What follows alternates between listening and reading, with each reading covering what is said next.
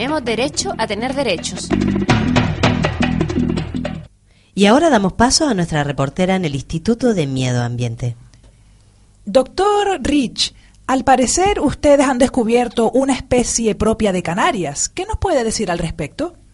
Sí, se trata de un chupóptero que se cría en el ambiente empresarial canario. ¿Y de qué vive? Eh, pues de lo que hemos detectado en las últimas investigaciones, de no pagar impuestos y quedarse con ese dinero para sus negocios, en lugar de invertirlo en el desarrollo social de Canarias.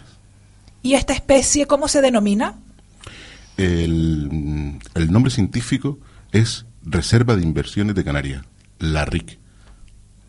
Y dígame, doctor, ¿qué propicia que se dé más en esta comunidad? ¿Son las aguas cálidas, el clima? ¿Tiene que ver con la cuestión de las aguas vivas?